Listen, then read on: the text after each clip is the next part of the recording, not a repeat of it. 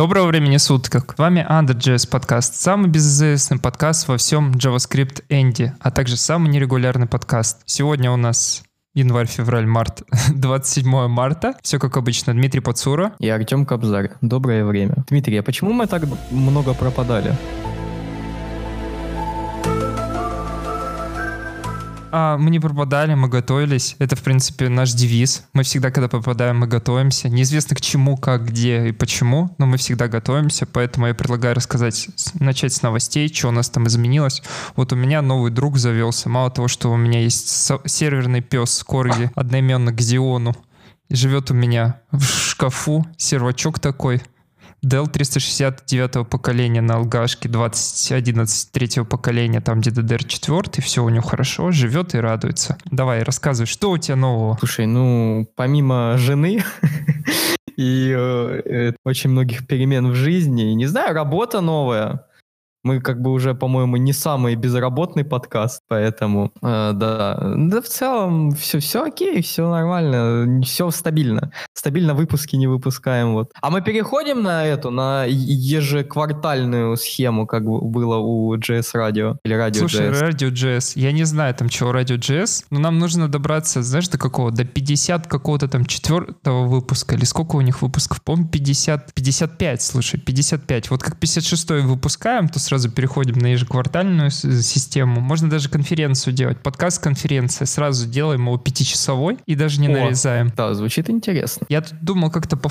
по фану сделать самый неожиданный метап. Короче, Пацура Толк где подготовить четыре доклада одновременно и рассказать их. И все пора, еще по-разному одеться думал. То есть пригласить кого-то в ведущий и сделать, короче, метап, где только я рассказываю. Просто по приколу. Так, слушай, можно этот, можно и ведущим тебя, знаешь, такая. Театр одного актера. Не, если заранее подводки записать, в принципе, оно работает. Собственно, давай рассказывай. Я представляю тебе слово. Рассказать, что у тебя нового, куда устроился. Ой, ну устроился я в итоге в консалтинговую компанию Wildy и консультирую сейчас такую небезызвестную компанию, как AUS0. А у нас там, да у нас там много чего интересного. DevTools делаем, линтеры для всяких файлов, э, процессы настраиваем. В целом все это... И, и, иногда банально, иногда очень интересно. Вот, допустим, недавно мы немножко расширяли компилятор TypeScript для того, чтобы а, ввести такую вот э, абстракцию, как compile time декораторы, чтобы они просто выпиливались и не несли рантайм, а в коде, собственно, во время компиляции несли только информацию про, ну, метаинформацию про классы, про э, там методы этого класса и автогенерить всякие метафайлы с этой метаинформацией. Как-то так. А в целом, я же говорю, больше всего про анализ э, делаем, про этого. Вот я, возможно, сделаю доклад про а, то, что твой teammate это бот, твой teammate это робот. Вот, я расскажу, как э, можно всяких ботов понастраивать, чтобы очень удобно было э, код-ревьюить и в целом, ну, у тебя pipeline не падал там на, какой на каком-то lint е, а бот тебе указывал, что во время pull request, что вот здесь человек, ты взял и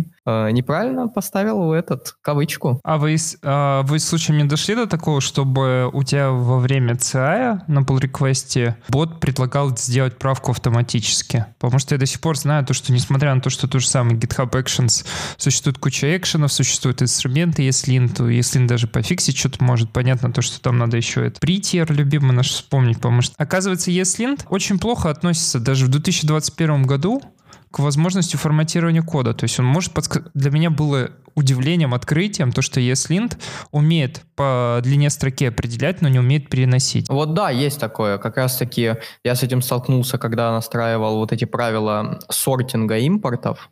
Да? Во-первых, там почему-то нет сортинга по длине, ну, то есть у меня, я, мы обычно, вот у нас в код-стайле то, что у тебя импорты идут по ширине, ну, то есть имени самого квалифайера. Вот, и у тебя сначала идут э, эти глобальные, которые дефолтные импорты, потом у тебя идут именованные импорты, потом у тебя идут э, импорты файла, ну, которые просто import from. Э, вот. Тут э, оказалось, что он не умеет по вот этой длине, он может только по алфавитному порядку это все. И самое печальное, что он не умеет переставлять это все по алфавитному порядку. Um, да, это очень странно, потому что, ну, я не знаю, почему ESLint А, тут еще такая интересная штука произошла. Вот был TS-Lint, а, но TS-Lint начал умирать. И они сказали то, что maintenance mode, переходите на ESLint, подняли новый проект ESLint, TS-Lint, как-то так он называется, который делает кучу правил как бы для ESLint и позволяет использовать TypeScript парсер а, для того, чтобы сохранить типы и все остальное.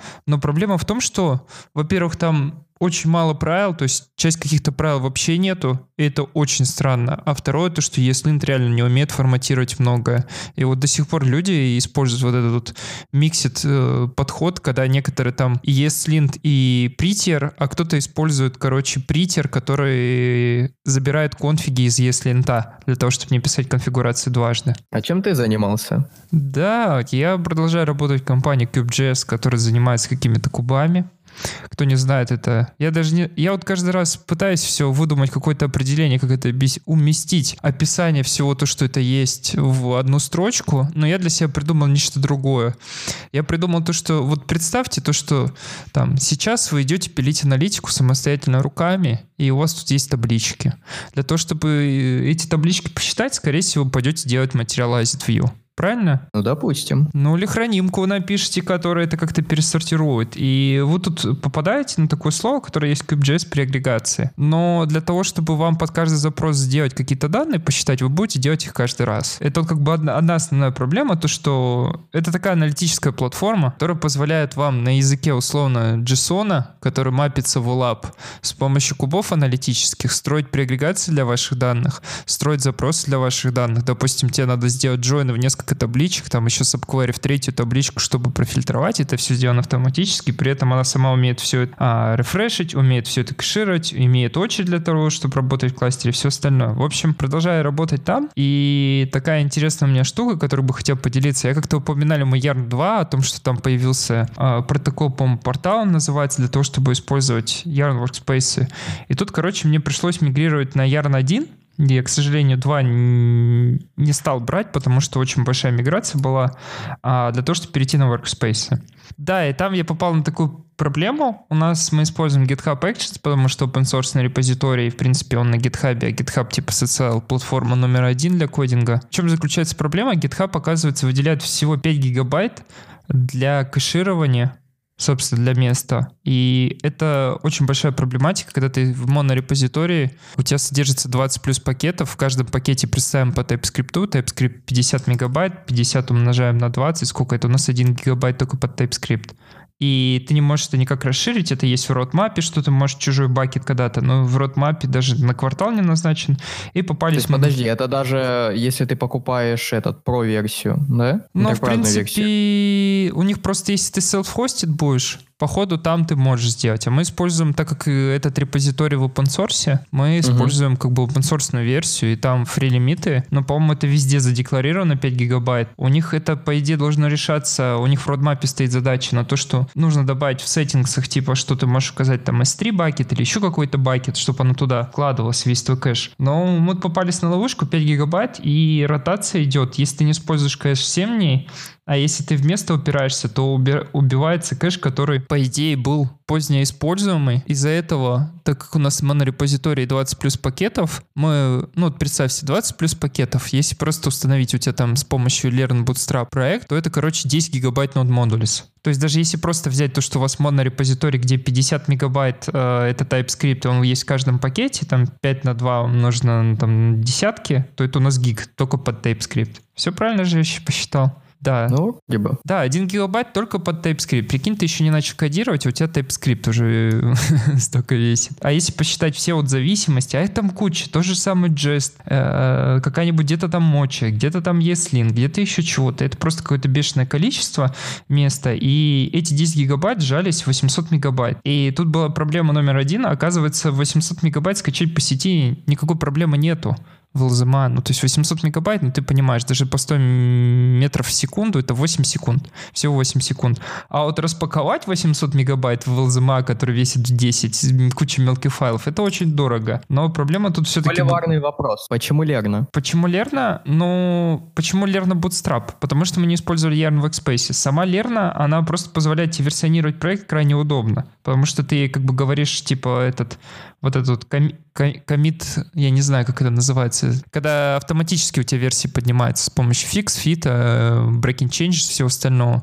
Convention, по-моему, commit guide, он как-то так называется. Поэтому Лерна. Почему не workspaces? Да, почему не workspaces? Потому что в то время, когда начиналось, не было меня, а, и решили сделать так. Ну, потому что, mm-hmm. типа, потому, да, потому что никто не видел проблемы, а пакеты все росли, росли, росли, а как бы ты понимаешь, такому проекту большому нужно очень времени много на кучу итераций, даже потому что сам CA. И да, вот эти вот 10 гигов, 800 мегабайт кэша, а тут мы еще помножаем то, что так как кэш должен быть э, привязан к версии, то мы получаем, мы тестируем, я не помню даже, по-моему, мы тестируем на 10, на 12, на 14, на 15 ноде проект. А, и как бы 800 умножаем на 4 как минимум, ну уже, короче, беда. А у нас еще есть кэши для раста, привет Rust. Причем для Rust, который сделан э, кроссом для абсолютно разных версий. И, короче, произошла беда. И мы решили это как-то фиксить. Ну, я решил это как-то фиксить. И перешли на Yarn Workspaces. Вот такой вот интересный, супер познавательный прикол я случился. Оказывается, когда ты переходишь на Yarn Workspaces и собираешь абсолютно все баги в, в тулкитах, начиная там с Angular, начиная чем-то, потому что Yarn Workspaces может, он ставит зависимости на самый верхний уровень, который транзитивный, а зависимости, которые повторяются и имеют разную версию, он ставит ниже. Допустим, у вас в 20 пакетах а, TypeScript используется версии 4.1, а в 21 пакете э, используется версия 4.2.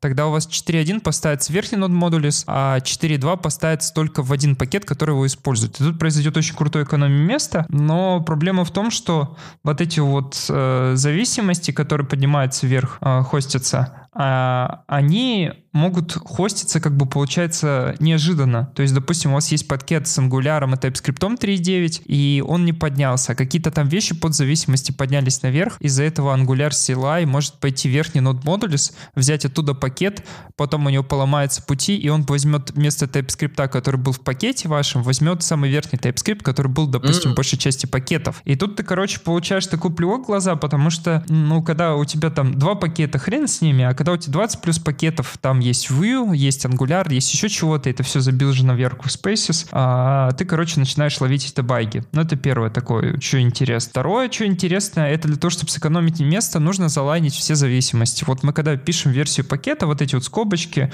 а, тильды и все остальное, мы не знаем, какая версия будет зарезолвлена. И тут самое интересное то, что версии, какой-то пакет может использовать версию 26-го JS, кто-то 27-го, и нужно эти все версии, получается, пролайнить к одной чтобы поставилась, зарезолировалась версия 1, потому что как бы даже log в yarn workspaces, он один на весь проект. И тут тоже mm. такая работа адовая, нужно пройти по всем абсолютно зависимостям, а, подвинуть их, ну, я зафиктился сразу Mocha, сразу Jest, сразу TypeScript. Передаю привет TypeScript, потому что вот эта вот версия очень интересна. То, что, мне кажется, лучше бы язык версионировался тупо мажорами вместо вот этих миноров, потому что в одном месте у нас где-то кавычка стояла, TypeScript зарезолвился в 4.2, где-то в 4.1, и как бы вот экономия места сошло на нет, пришлось их заланить. То же самое было там с Jest, ну, с Jest, в принципе, просто, там с 25, 24 на 26 перейти ничего не стоит, а вот с какими-то такими интересными библиотеками под Test Containers пришлось пришлось повозиться, потому что ненавижу библиотеки, которые выпускают 5 мажоров, там, точнее, 7 мажоров в течение одного года. И все они содержат э, breaking changes, это просто одища. Это нужно пойти про руками все это сделать, а это, короче, времени. Вот э, такой вот у меня челлендж был очень интересный с этими Airlock Space. Но получилось сэкономить. Тут результирующий кэш-файл в LZMA, который гонялся вместо 800 мегабайт, он весит теперь 200, а 200 это уже очень хорошо. Понятно, то, что можно там пролайнить, пройтись, где-то что-то подробно дропать, но это уже этот, как сказать, это этот, уже достаточно такой, уже не тривиальная вещь, нужно пойти прям руками. Кто не знает, там у Ярна можно это легко посмотреть, по-моему, Yarn List, Yarn Y, он отвечает, какая зависимость, почему какая поставилась и от чего это зависит. Это очень удобно, когда ты Yarn Workspace работаешь. Но у Yarn я не нашел, прикинь, команды, чтобы он мне сказал, типа, там, а типа, Yarn duplicates, чтобы он мне показал все, э, как сказать, дубликаты по проекту внутри одного ага. Workspace и подсказал бы мне то, что, Диман, у тебя тест-контейнер с одной версии 2.4, 5 версий 5.6, там, э, кто-то там семерка, давай ты пролайн их. И как бы из-за угу. этого, конечно, тоже беда. А у вас нет такого, что, собственно, ну, я так понимаю, ты только начал настраивать это все, но каких-то внутренних э, этих, ну не девтулов, а каких-то инициализаторов для проектов. Знаешь, типа, не знаю. Я, кстати, недавно зашел, на, нашел, точнее, в NPM очень интересную фичу, не знаю, слышал ли ты о таком и пользовал ли такое, что если ты берешь и делаешь там, допустим, npm init react, да, то у тебя будет в npm репозитории искаться пакет с именем create react и будет запускать бинарник этого проекта. Прикольно, я не знал об этой фиче. Если честно, я помню то, что был какой-то шаблонизатор, там такой логотип еще что-то в шапочке, не знаю, может ты вспомнишь его или нет, и он позволял очень круто шаблоны проектов делать. В свое время... Не это который, как... Э, этот самый, боже, боже, я понял, о ком ты. У меня два мужчины, Дженкинс Дженкинс Тревис в голове крутятся, но это не да, они. Да, но это третий мужчина, по-моему, в шляп. Он, да, когда-то такое юзали, но в данном случае тут что интересно, тут речь идет о том, что мы используем везде монорепозитории, потому что, ну, я честно скажу, на своей практике я понял то, что используют дохерища репозиториев, особенно в микросервисах, это просто пагубно, потому что попробуй замайтайнить CI конфиги, все остальные конфиги. И самое интересное, как разрабатывать пакеты, зависимые друг от друга в разных репозиториях, но это, то есть, это какой-то интерпрайсный путь, когда ты ставишь одному задачу «сделай функцию в пакете А», а второму через там 3 дня э, с депендом ты ставишь то, что сделай функцию Б, которая использует функцию из пакета А. Ну, это, короче, чуть долго. И... Йоман. Йоман, да, по-моему, он. И, если честно, я его использовал очень давно, но для себя я понял то, что мне кажется, мне проще этот шаблон какого-то. Но в данном случае я итерирую какими-то TypeScript пакетами, он мне сводится все копипасте и двум минутам переназвать там packages он в ритме, в license еще где-то. То есть я не трачу на это время, потому что мои как бы пакеты внутри одного монорепозитория, они являются типичными для меня, похожими. То есть я не попадаю не, на ну, то, для что... тебя понятно. Просто когда у тебя ну, много людей, и ты хочешь однообразные, допустим, вот просто как пример, однообразные TS-конфиги. А, хотя бы сначала. То есть, понятно, там у кого-то декораторы будут добавляться, но TS-конфиги будут не сильно меняться. Возникают же проблемы такие, что у тебя, ну, вплоть до того, что где-то вот ESLint, допустим, где-то вот так настроен, где-то вот так. Единого код-стайла между репозиториями нет. Ну, давай попробую ответить. Начнем э, с TS-конфига. Во-первых, мы для себя, я понял, то, что использовать, как бы, делать lerna exec на все пакеты которые у тебя есть внутри как бы одного репозитория, чтобы они сделали там по скрипту TSK и сбилдили его, является очень неэффективным. Поэтому мы ушли к тому, что у нас в руте есть uh, а, TS-конфиг, который является общим, есть TS-конфиг base. Как бы каждый пакет использует TS-конфиг base, а проект состоит в свою очередь из одного TS-конфига, который является композитным и референсит абсолютно все проекты. Но это опять-таки, это когда у тебя монорепозиторий, а у тебя же могут быть какие-то пакеты вне uh, этого репозитория, репозитория огромного. Я вот говорю, я пришел к тому, что мне проще там даже несоизмерную компанию, где там 50 э, там, пакетов держать в монорепозитории, чем пытаться разбить на репозитории. Но как бы с ESLint все просто, у нас пэкэдж есть. У нас есть пэкэдж, который содержит в себе конфиг, который можно установить в любом другом месте. Но я, опять же, я, я реально не знаю, ну, я просто не работал в таких больших компаниях, понятно, там Microsoft, Google, все, кто фан есть, они этот как бы, у них там дохерища тысячи репозиториев или какие-то очень большие компании, там, я не знаю, ну давай критерий, наверное, 100 человек плюс, да, 100%, 100 плюс разработчиков, по-любому у них монорепозиторий, наверное, будет беда. Хотя, с другой стороны, я не, не вижу никакого-то ограничения сидеть в монорепозитории. Да, есть вот проблема организационного характера, то, что если ты так сделаешь, у тебя там pull реквесты будет сложно ревьюить, но их можно, опять же, сделать через код owners, можно сделать лейблы поддержать и таргетить определенных разработчиков, и все это как бы разделить. Наверное, я как бы просто не использую. Вот нас был на позапрошлом прошлой работе, где я работал, у нас было куча микросервисов, мы пытались это сделать шаблон. Проблема была более интересная, короче.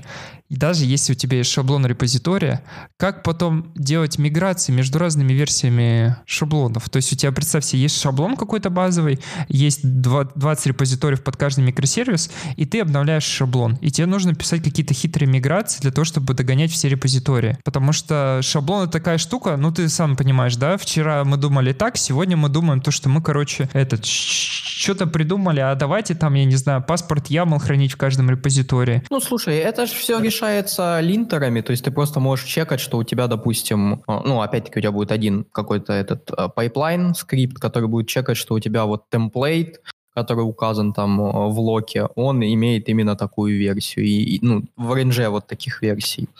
То есть, эм, кстати, вот э, берусь сразу Я, я думаю, мы уже после холи это все выпустим, но тем не менее будет на Не, холе я сегодня очень собираюсь интересный- нарезать. А прикинь, сегодня А. выпуск возьмет и выйдет. Вот оставлю. О. Как- какие твои варианты? 50 на 50, там 70 на 30? С какого процентажа? Слушай, я думаю, я думаю, поскольку суббота, ты можешь все.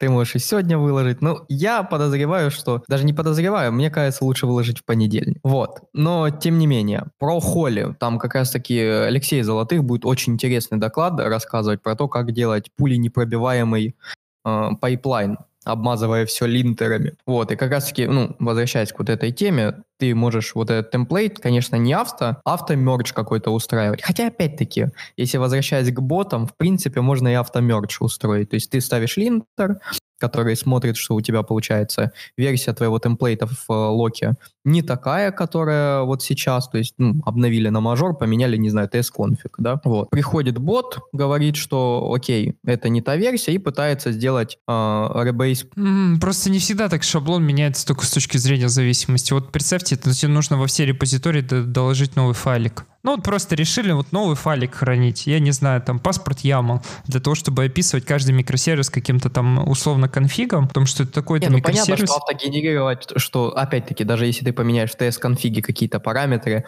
придется разработчикам править внутренний код, да? Ну, опять-таки, зависит от цели. Если мы хотим, вот конкретно, вот ты мне задачу поставил, что мы хотим э, держать э, апдейченным всегда вот этот темплейт, то, ну, один как из вариантов. Да, я не спорю. Просто я к тому, что этот, как бы, ну, для меня шаблоны такое. Для меня шаблоны классно, когда тебе нужно вот сейчас сделать один раз проект, там, я не знаю, просто поднять. Ты начинаешь там этот, а давай там, ну, вот на примере Cube.js, там, я не знаю, ну, какой-нибудь пример. Вот, допустим, Cube.js, он как аналитическая платформа позволяет генерировать графики для разных платформ, что для React, Angular, что Vue. Погодите, не Vue, а. Правильно. И во- вот тут, вот, да, когда ты начинаешь новый пакет, тебе шаблон взять, ну, греха не стоит. Как бы каких проблем там, э, типа там React Create A, это круто. Но в 99% задач, которые я делаю, я никогда не попадаю на шаблон. Не знаю, может быть, у меня просто какие-то задачи не те. Ну как, есть шаблоны, но просто мне скопипастить и одну минуту потратить на переименование, это как бы две минуты, а поддержать сейчас шаблон, внедрить его, придумать что-то как-то дальше с этим жить, это немного дольше. Да не сильно ты, кстати, опять-таки на своем опыте буду рассказывать, как э, мы вот даже шаблон меняли, вот э, опять-таки добавляли еще один линтер. Не сильно все это геморно вот поддерживать на самом деле. То есть он как, когда конфиги описали, вот там они и есть. То есть э, они, они очень редко, когда меняются, и даже если меняются, то это какие-то, вот как ты сказал, добавление файлов, и это все можно, опять-таки, трекать. Ну, опять, э, вот как пример, э, допустим, ввел ты какой-то новый линтер. Допустим, вот у вас были какие-то там мик- а, эти метафайлы для описания микросервисов, да, допустим, ты ввел этот файл и хочешь, э, ну, чтобы люди постепенно внедряли, да, потому что, ну, если ты всех заставишь внедрить вот этот файл, получится так, что какие-то задачи, которые сейчас urgent у какой-то команды, а, они могут, короче, э, ну, просто не идти вперед, потому что у тебя какой-то файл добавился, который им сборку ломает. Вот, поэтому в таком случае, когда у тебя добавляется новый файл, по большей части используют стратегию, когда, ну, команды, которые хотят, и у них есть ресурсы сейчас быстренько добавить это и поддержать, они это стягивают. А там уже, если они поддержали эту инициативу, опять-таки, ставишь какой-то линтер, ставишь как, какие-то эти скрипты на пайплайн, чтобы проверили, что вот этот файл есть, этот файл, он э, в правильном, не знаю, форматировании и имеет правильные параметры относительно того, как проект описан. И все. Самое интересное то, что тут в больших компаниях ты по-любому будешь наблюдать технологическую гетерогенность, или как она правильно? Это когда одни пишут там сервис на одном, на расте, другие на год, третий на ноде, четвертый на PHP. Микросервисы на Есть PHP. такое. И вот тут я вообще не знаю, что каждой команде обслужить свой шаблон? М, ну, иногда да. Иногда так делают. Но опять-таки это зависит от размеров команды, компании. То есть понятно, что если у вас там компания из 50 человек, э, 10 из которых пишут там на, на ноде, 10 на C-Sharp, 10 на Go, 10 на PHP плюс Go, то И один на расте. и один на расте, да. Вот, то, ну, тогда, наверное, не сильно имеет смысл, когда у тебя, ну, одна команда, которая TypeScript пишет, делать для нее темплейт тогда, потому что, ну, она и так знает, э, ну, реально в этом кейсе, наверное, будет проще просто Ctrl-C, Ctrl-V с прошлого проекта. Вот, а когда у тебя, допустим, таких команд очень много, и у них начинается вот как раз-таки гетерогенность по тому, как конфиги описаны, гетерогенность по тому, вот как, собственно, мы к make-файлам перейдем, но тем не менее, тераморфность в том, как у тебя проект запускается, потому что у кого-то там нужно сначала npm run build и старт руками делать, у кого-то это автоматически, у кого-то это start local называется, у кого-то это называется Э, local старт и так далее. У кого-то дебаггер поднимается во время локального старта, у кого-то не поднимает. И когда ты хочешь это все унифицировать, а по большей части ты это хочешь унифицировать, ну, в двух случаях. Первое, когда у тебя есть QA, да, который мануально тестирует, и, ну, э, чтобы QA лишний раз не напрягать, и он не учил, ага, а тут Maven и Java я буду поднимать у тебя один контейнер, вот, вот по этому флоу, а тут у нас Gradle и Java я буду вот так поднимать, М, а тут э, NPM скрипты, надо посмотреть, какой же NPM скрипт запускает мне, там, не знаю, тесты какие-то э, эти функциональные. Вот, чтобы упростить жизнь вот QI и, самое главное, новым разработчикам, чтобы они быстрее вкатывались, для этого, собственно, и делают всякие файлы, которые, ну, как пример, make файл, который у тебя унифицирует для всех э, репозиториев, для всех технологий какие-то там лин линтинги, тесты, э, запуск, дебагинг и так далее. В данном случае, э, опять-таки, возвращаясь к темплейтам, э, опять, вот этот, допустим, make файл, он вообще будет, скорее всего, а, именно линтер, конфиг для линтера этого make файла, он будет один на все репозитории.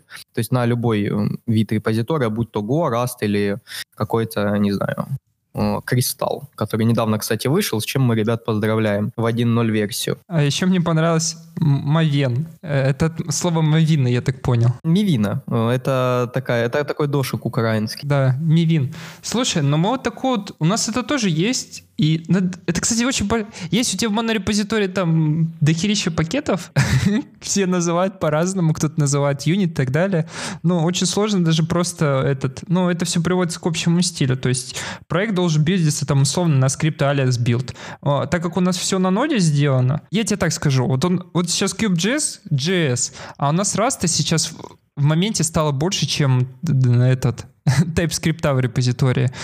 И я даже раз сейчас контролирую с помощью package.json и Lerna. То есть я поднимаю версии с помощью Lerna и package.json, и я не буду писать make-файлы, я просто пойду в package.json и напишу, собственно, какой-то там а в скрипте что-то, чтобы оно запускало дальше. То есть мне make-файлы как таковые не нужны.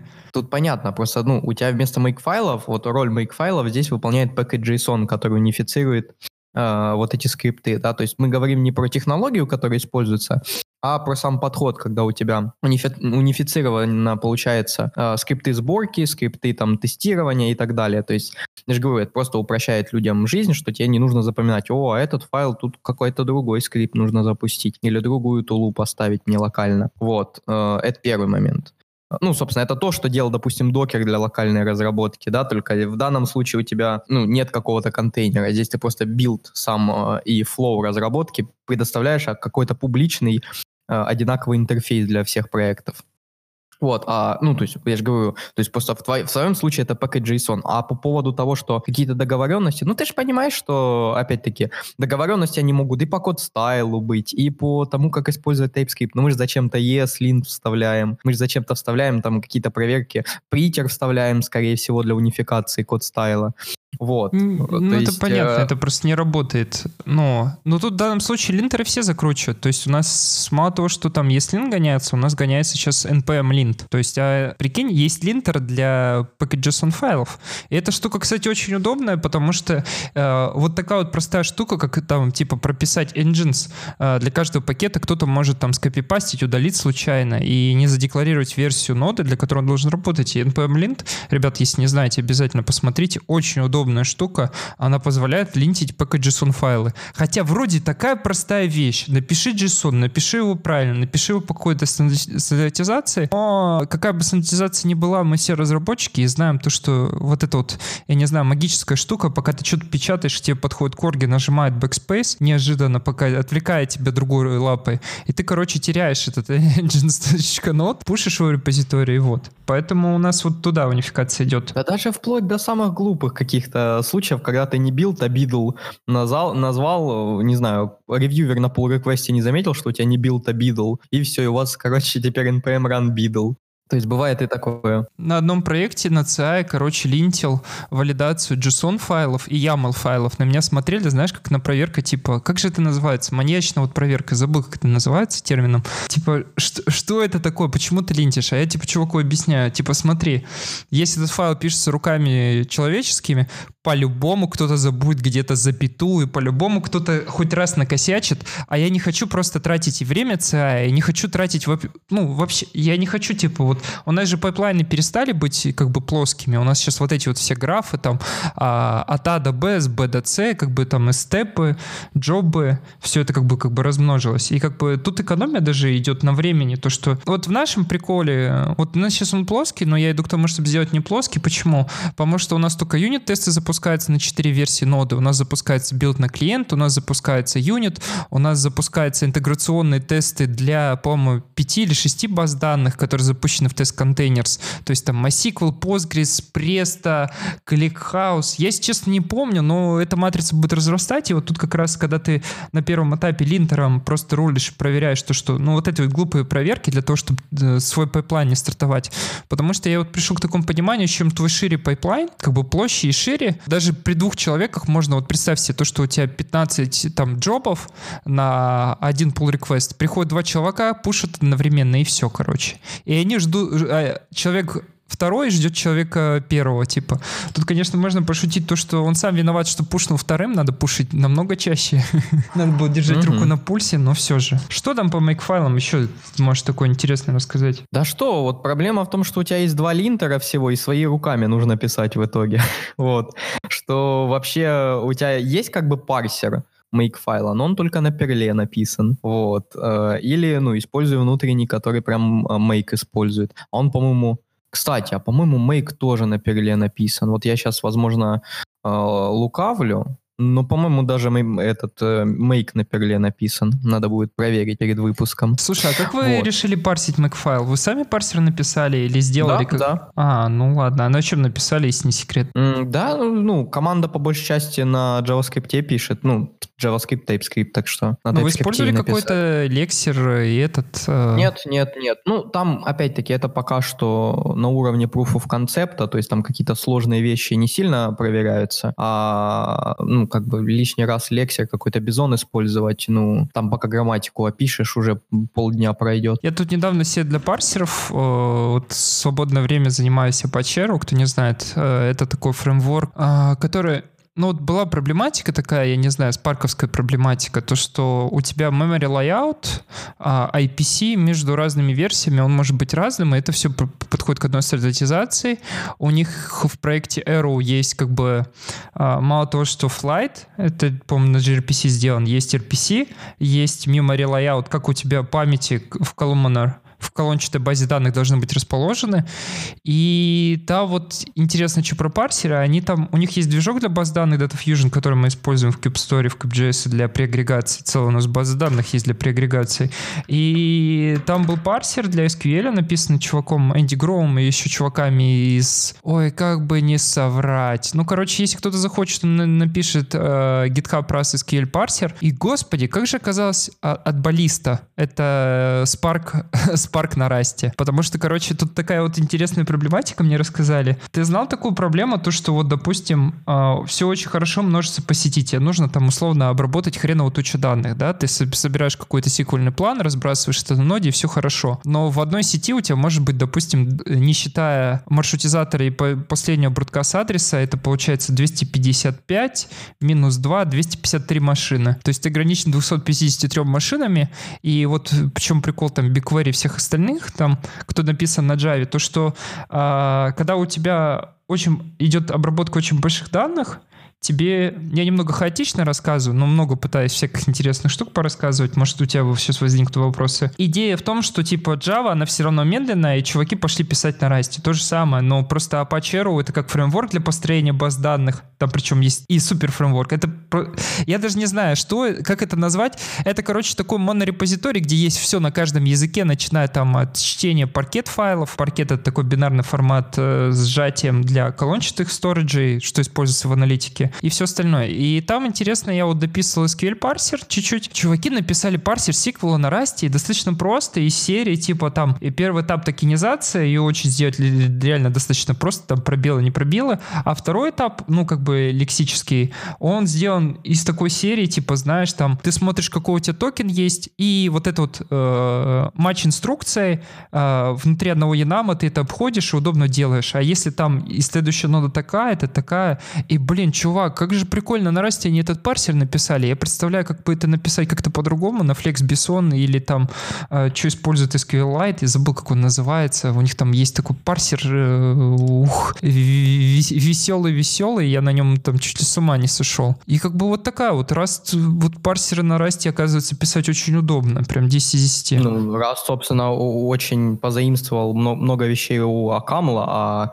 на вот таких языках очень приятно действительно писать, когда у тебя есть union тайпы. Ну, в расте же это enumы, насколько я помню. Uh-huh. Да, вот, э, которые представляют из себя юнионы. Но, тем не менее, все равно очень удобно получается. Да, то, что ты внутри как бы одного матча, как свич-кейса, описываешь все эти, раскладываешь, как тебе надо, перекидываешь их в другие подфункции, эти подфункции там что-то валидируют, все остальное. Господи, это настолько 10 из 10. Ну, понятно, с мейкфайлом там, в принципе, все достаточно просто, там писать нечего. На самом деле, вот э, я довольно тоже приятное ощущение испытал, когда на Kotlin писал маленький компилятор, вот, э, и, ну, как раз-таки на Kotlin там вот этот вот, вот эта конструкция паттерн матчинга, она очень ограничена, тоже матч, по-моему, называют. Не, V называется. Вот. И там единственное, что ты можешь, это проверить, ну, на инстансов, грубо говоря, что у тебя какой-то объект, это такой-то класс. Вот. Очень приятно писать на самом деле. То есть у тебя тоже получается V, там, не знаю, node, is и там не знаю, из variable declaration, из function declaration и так далее. Самое главное, что тебе эта штука позволяет на уровне как бы языка, на уровне у компилятора интроспекции, позволяет тебе с language каким-то протоколом работать, жить,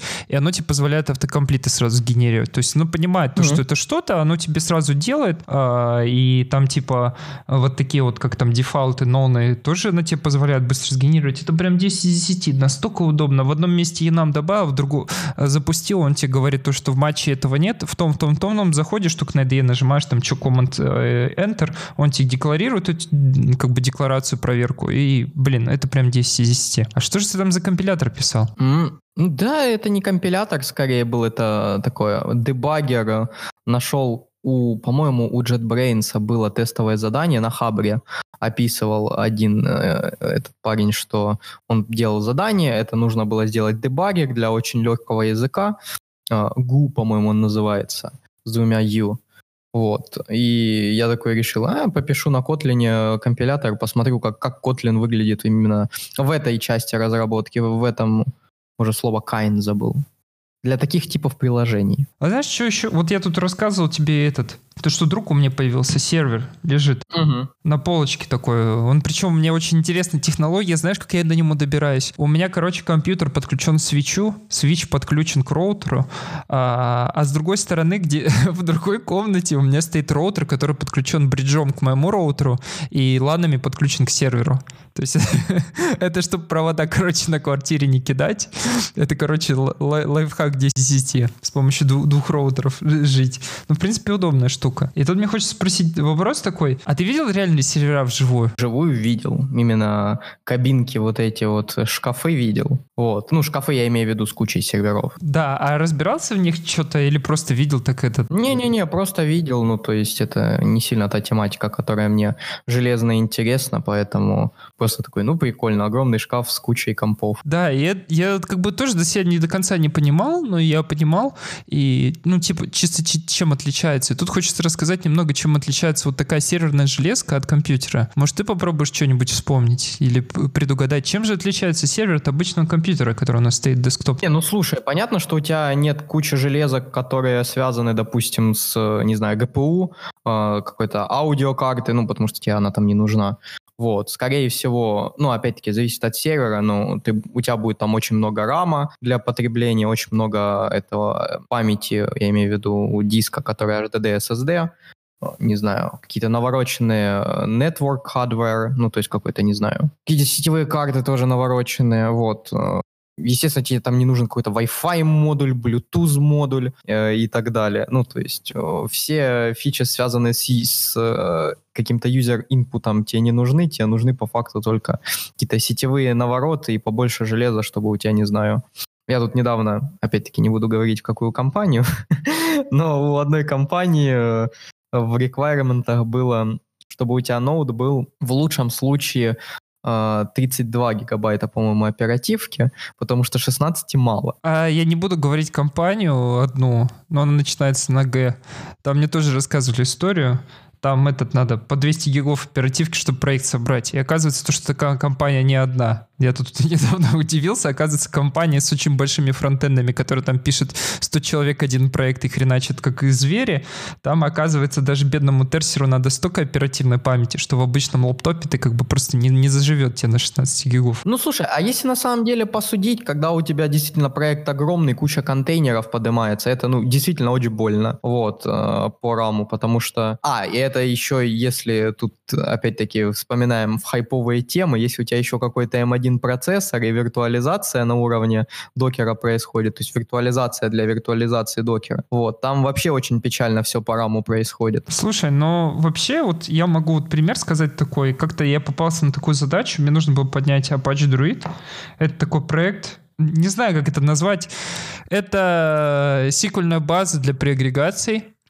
И оказывается, запустить его в Docker Compose меньше, чем на 6 гигов не выйдет. Он, короче, если запустишь ты его на 2 гига, он, скорее всего, какие бы кофиги ты не писал, он будет рестартиться по кругу. Это причем, знаешь, это вот там он из кирпичиков состоит, там historical, bro, broker, router, middleman, и эти все кирпичики сыпятся, самое забавное, когда ты запускаешь его, и тебе рама не хватает, они сыпятся один по одному, знаешь, ты наблюдаешь такой этот, как сказать, апокалипсис твоей маленькой инфраструктуры на твоем компьютере, короче. Одно упало, второе упало, и да, там надо было 6 гигов. У тебя сейчас сам сижу дома, у меня 32 гига оперативки. Ну, знаешь, вот оперативка — это такая штука, которая кончается самые неожиданные моменты. Вот у меня недавно я Slack не закрыл, прихожу на следующее утро, а у меня, короче, кончилась вся оперативка, осталось 2 гига, и у меня еще свап на 26 гигов. Слушай, я тут недавно нашел, что, опять-таки, э, в одной компании я нашел такую интересную вещь, что у них был сервис докера, который э, в dependency у себя в Docker Compose не ставил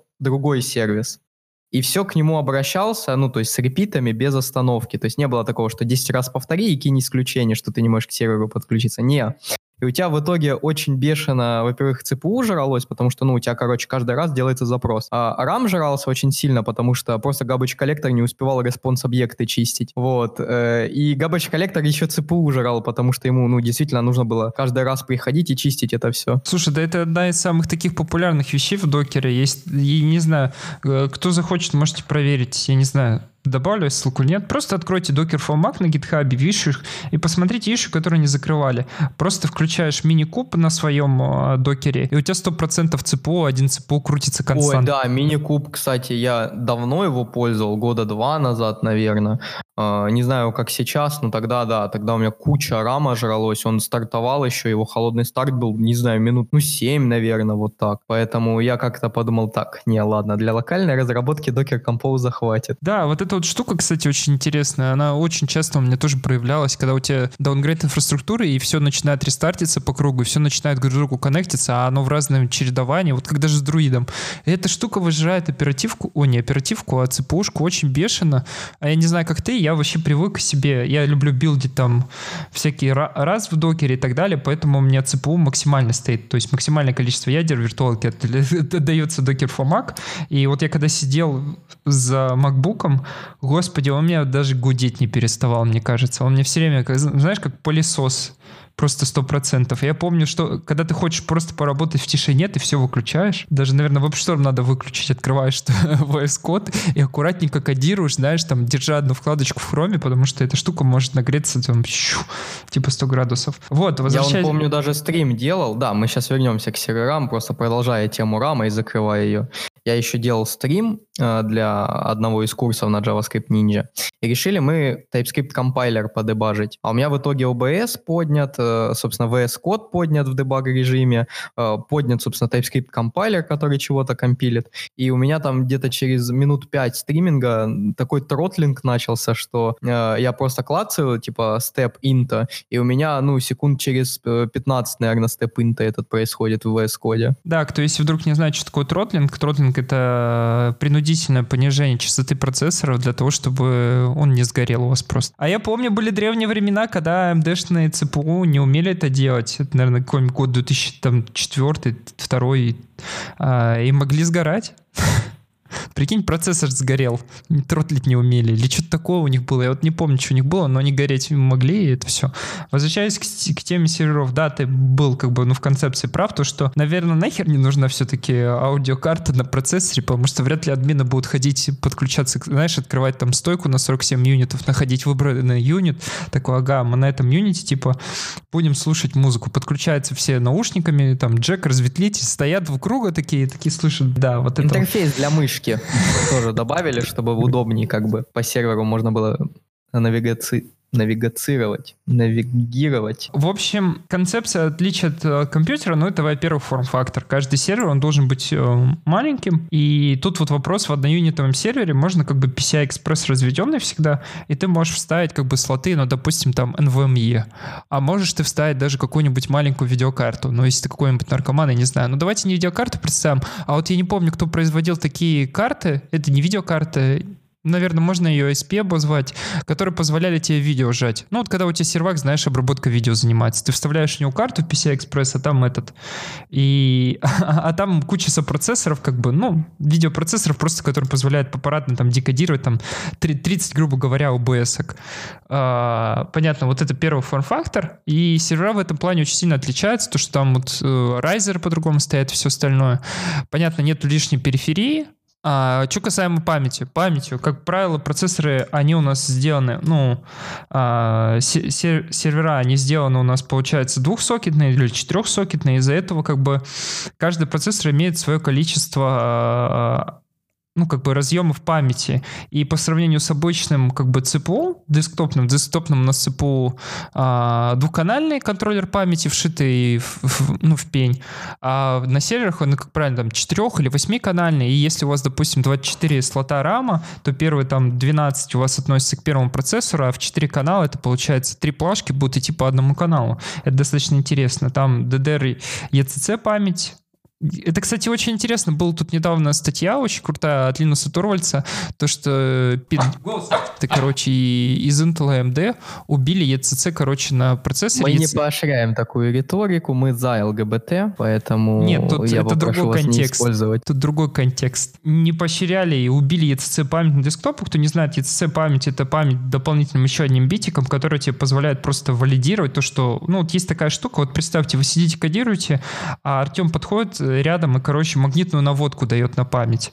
И тут, короче, где-то один битик, байтик, короче, битик, короче, этот слетает, у вас получается битая память в... А, ладно, это компьютеры, как бы, он рестартанулся, да и хрен бы с ним. Ну, рестартанулся компьютер, все хорошо. А с сервером эта штука не происходит, должна происходить. Не должен у тебя из-за битой памяти, из-за того, что там Артем пришел в серверную, или там другой админ и стоит, знаешь, с магнитом, с электромагнитом и наводит на наводки, короче. А ты знаешь, как в детстве у кого были вот эти выпуклые выпуклые телевизоры, ты когда подходил с магнитом, они начинали, короче, этот перенимать на себя вот этот вот э, поток электронов, который на экран кидался, и ты такой, класс, и ходил с магнитом, короче, по экрану водил. Вот, так и здесь ходишь, такой, блин, битая память, нравится. Да, это, кстати, э, этот, как же это называется, электронно-лучевая трубка, LT-мониторы, да, да, да, да, да. были в свое время прикольно, кто не знает, там условно есть напыленная поверхность, сзади есть, я не знаю, как назвать, луч, который бьет ровно в центр экрана, а на экране вокруг него есть рамочка, и эта рамочка позволяет как бы этот луч отклонять. Из-за этого этот луч, он как бы бегает разверткой э, слева направо, потом следующая строка слева направо, и так рисуется. А когда ты подходишь с магнитом, ты как бы ну, вызываешь нехилую такую помеху, и он уходит у тебя в бок, и, ну, там такие спецэффекты, конечно, я помню. Я не знаю, монитор, э, вот ЛТ можно с помощью него убить? По идее, нет, просто... Да и... не, у тебя ж куча просто этих пикселей, то есть, которые сами э, по себе, как, грубо говоря, вот такая электронно-лучевая трубка. Вот. Да, да, там же этот на стекле намазан какой-то люминесцент, и он просто светится, что-то такое, или при, перенимает себя. Ладно, не суть. Да, с памятью. И CSS-шная память для того, чтобы не было помех. А так как памяти может быть много, она идет регистровая. ECC рек. Кто захочет посмотреть регистровая память, я не помню, что там вставляют дополнительно, типа там транзистор или что-то такого. Не, не транзистор. Какое-то сопротивление, просто... чтобы память была минимум вольтажная. Извини, что перебиваю. Under.js. А в самом безызвестном подкасте про фронт контент вы узнаете, как устроены старые выпуклые телевизоры, чем отличается сервер от ПК, Нет, как удобно писать компиляторы на Rust. Да, ребят, предлагайте там, кто дослушает, как, как надо назваться, потому что мы до подкаста обсуждали. Самый безызвестный подкаст во всем фронтенде, звучит неправильно. В данном случае и во фронтенде. И сидим электронно-лучевые трубки обсуждаем.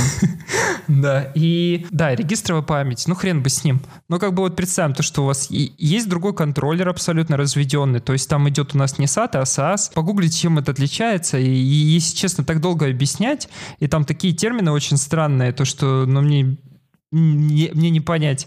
Ну, короче, да, есть SAS-контроллер по 12 гигабайт. Но самое интересное во всем этом сервере это то, что в сервере есть всегда IPMI. IPMI — это общее название для протокола системы управления сервером, но, как правило, ну, каждый производитель называет по-разному. вот у меня стоит э, HP-шка, как причем, когда ты всегда говоришь с администраторами, они говорят HP, они говорят Hewlett Packard. Вот, они когда видят, знаешь, уважение максимальное, а мы тут HP-шка, господи. И там есть API свой, своеобразный, который называется ELO4. И это, по сути, компьютер внутри твоего компьютера, то есть, когда у тебя сервер выключен, у тебя IPMI включен. И IPMI можно подключиться с помощью обычного браузера, достучаться. То есть, это представьте то, что к обычному компьютеру Arduino прилепить сбоку, развести, чтобы она могло контролировать, и все. И в данном случае эта штука может творить вообще невероятные вещи. Допустим, э, как я устанавливаю Ubuntu на него. Я зашел на API, э, поднял там VNC, Прям прикинь, там даже VNC в браузере есть.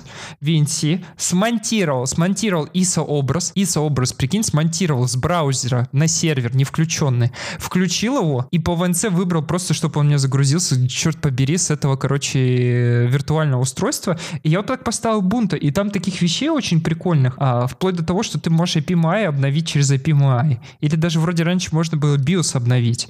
Ну, то есть там такие вещи, ну, очень, очень куча всего вот с помощью вот этого контроллера реализовано. У него причем есть свой LAN, а можно либо на, на стандартных ланах использовать. И, блин, это насколько же удобно. То есть у тебя железка, она, даже если она умрет, выключится, IPMI всегда проконтролирует, он промониторит, он запишет это. И ты можешь просто, прикинь, у тебя какой-нибудь черт, короче, бежит по серверной и, короче, это, э, из ПДУшки вытягивает, короче, этот блок питания. У тебя сервак Это тот же черт, который с магнитом бегает?